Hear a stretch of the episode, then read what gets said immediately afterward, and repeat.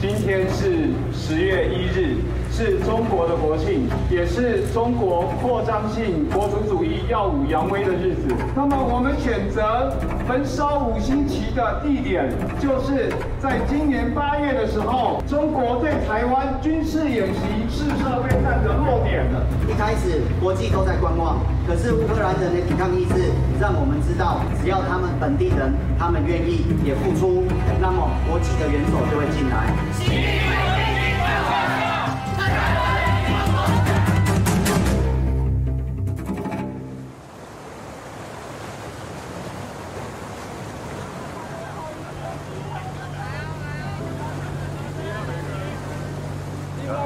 当咱做这个行为是毋是会影响到台海的危机吼？而且咱甲所有的咱的人民来报告，其实自头到尾，咱敢要听过台湾讲，咱要用武力来统一中国，无嘛？迄是过去的时代嘛。只要中国放弃，伊要统一台湾；只要中国放弃，用大外宣、用各种方式来侵略台湾的时阵，台海就有和平的这个希望啦。中国一直在。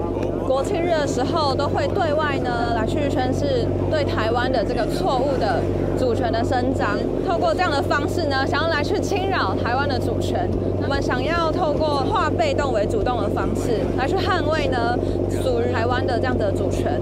第四十当前，因提出新的独立的这个国家的概念，这可是真正台湾人所需要面对的这个问题，不是像这个选举来的，咱咧炒论文。咱咧抄有抄袭无？啊，其实我感觉迄拢是道德问题，但是咱真正的问题，就是咱四十当中，咱这个先辈讲出来的台湾人到底要做什么款的人？在世界上够有法度立足台湾。此次出来行动，便是在于破除长长久以来在中国跟国际的压台湾那一个亚细亚孤儿的懦弱的身影，我们必须要勇敢，必须要自信。必须要前行，必须要积极的行动，因为我们明白和平从来不是天上掉下来的，和平必须要积极的捍卫，必须要积极的行动。我们出海，我们是要国旗，我们向中国宣誓：台湾人不怕你们，台湾人从今以后可以勇敢自信的走出自己的路。战争面前，如果你选择了屈辱，你终究还是得面临战争。那我也希望可以借由这样唤醒我们的台湾人民。